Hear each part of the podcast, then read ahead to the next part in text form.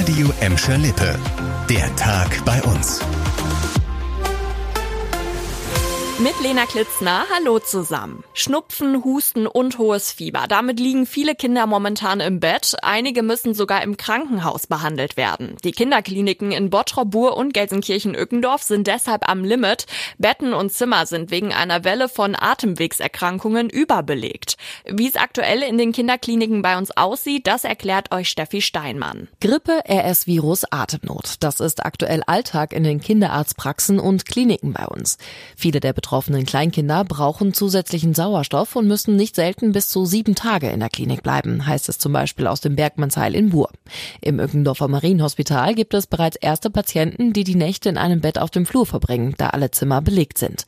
Neben den Patienten aus Gladbeck, Bottrop und Gelsenkirchen gibt es auch immer wieder Hilferufe aus anderen Städten. So werden laut Kliniken auch kleine Patienten aus Oberhausen und Düsseldorf hierher verlegt. So eine Krankheitswelle im Herbst, die ist eigentlich nicht ungewöhnlich, sagen die Ärzte, aber in diesem Jahr ist die Welle viel früher dran und auch heftiger.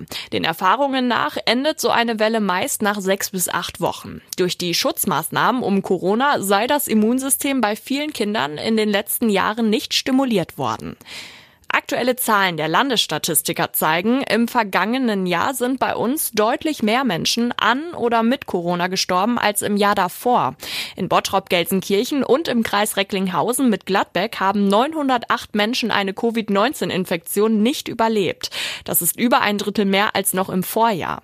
Im Kreis Recklinghausen standen insgesamt 6,7 Prozent aller Todesfälle im Zusammenhang mit Corona und das ist der höchste Anteil bei uns.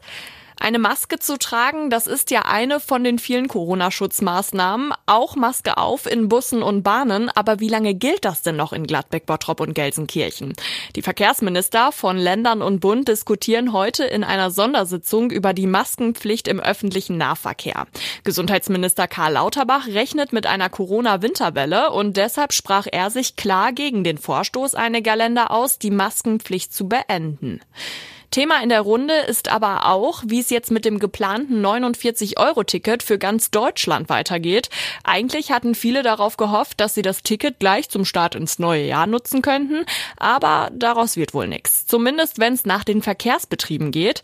Es gibt viel zu regeln und das schaffe man nicht bis Januar. Vor allem ist ja immer noch nicht geklärt, wie das Ticket finanziert werden soll. Der Hauptgeschäftsführer des Verbands Deutscher Verkehrsunternehmen hat jetzt den 1. Mai als Starttermin ins Spiel gebracht gemacht.